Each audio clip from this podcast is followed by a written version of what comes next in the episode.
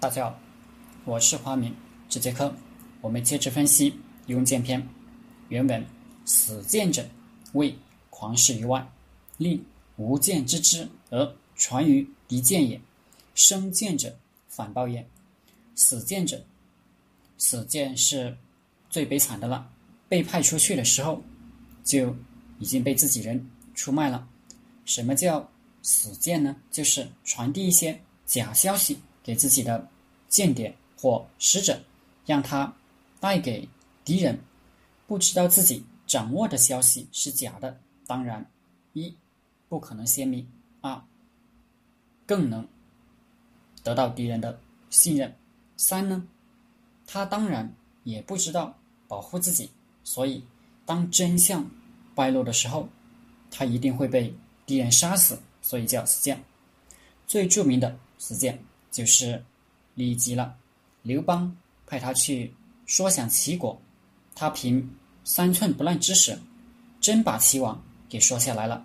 他还向齐王拍胸脯说：“我要是骗你，你把我烹了。”结果呢，他和齐王高高兴兴的喝酒，韩信却不愿意一个书生耍嘴皮子，比他打仗功劳还大。直接发兵攻打不设防的齐国，李吉就稀里糊涂的成了死谏，被齐王架起锅煮了。齐国也为韩信所灭。春秋时有一个著名的死谏案例：郑武公想伐胡国，怎么办呢？先和胡国联姻，让他儿子娶胡女为妻，然后再。朝会的时候，问群臣：“我国要开疆扩土，往哪边发展合适呢？”大夫观观其思，说：“胡可伐。”观其思的判断是对的，但可悲的是，他不知道主公问这话的目的是找一个死谏，他这算是第一个。举手报名了，郑武公大怒道：“胡兄弟之国，子言伐之，何也？”把他推出去斩了。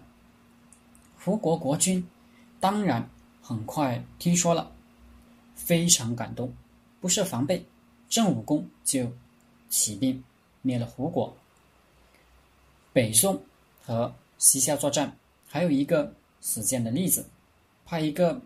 假僧人吞蜡丸入西夏，被抓住拷问。招供肚子里有蜡丸，取出来一看，蜡丸里是给西夏谋臣的密信，西夏就把那谋臣杀了。假和尚当然也得死。生见者反报也，死谏是一去不复。